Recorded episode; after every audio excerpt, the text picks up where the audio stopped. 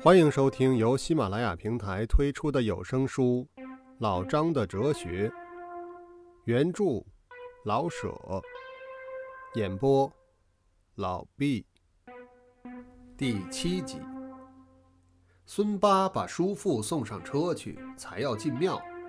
老张出来向孙八递了一个眼色，孙八把耳朵递给老张。老人家今天酒喝的多点儿。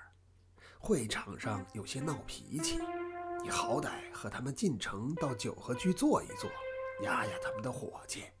好在人不多，我回家吃饭，吃完赶回来给你们预备下茶水，快快的，有后半天的功夫，大概就可以把章程弄出来了。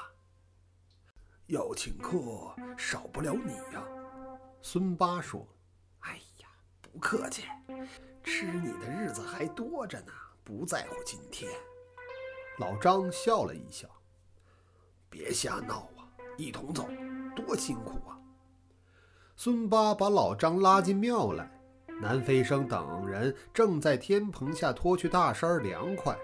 老张向他们一点头：“诸位，赏孙八爷个脸吧，到九合居随便吃点东西，好在不远。”吃完了回来好商议一切呀，还是先商议吧。”龙树谷说道。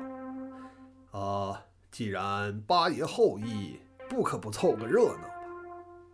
南飞生显出特别亲热的样子，捻着小黄胡子说：“哈，张先生，你叫兵们去雇几辆洋车。”孙八对着老张说：“我有我的包车。”龙树谷说着，说完绕着圈儿看了看大众。洋车雇好了，大家扎着四方布，宁叫肚子受屈，也不露忙着吃饭的态度往庙外走。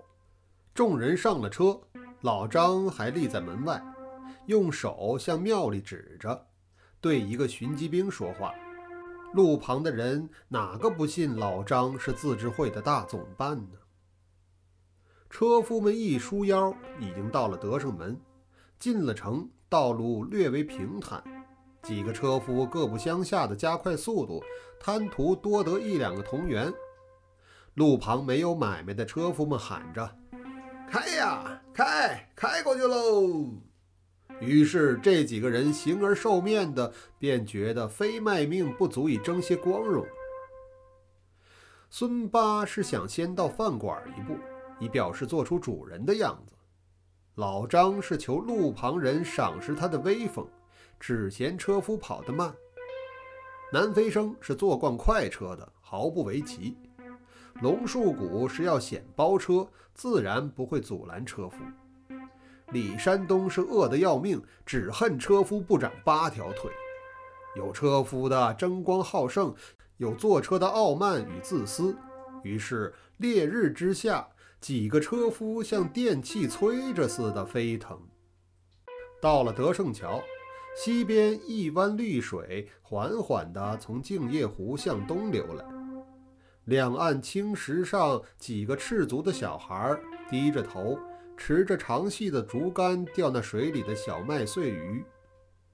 桥东一片荷塘，岸际围着青青的芦苇，几只白鹭静静地立在绿荷丛中。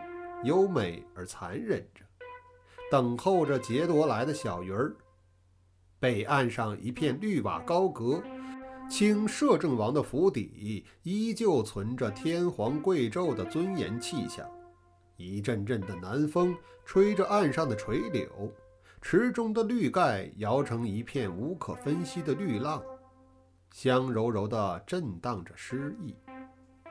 就是瞎子还可以用嗅觉感到那荷塘的甜美，有眼的由不得要停住脚沾览一回，甚至于老张的审美观念也浮泛在脑际，幻之欲出了。不过哲学家的美感与常人不同。设若那白鹭是银铸的，半夜偷偷捉一只，要值多少钱呢？那青青的荷叶，又都是住着袁世凯脑袋的大钱儿，有多么重用啊！不过荷叶大的钱拿着不太方便呢。好在有钱还怕没法安置吗？大家都观赏着风景，谁还注意拉着活人飞跑的活人怎样把车拽上那又长又斜的石桥啊？那些车夫也惯了，一切筋肉运动好像和猫狗牛马一样的凭着本能而动作，弯着腰，把头差不多低到膝上，努着眼珠的向左右分着看。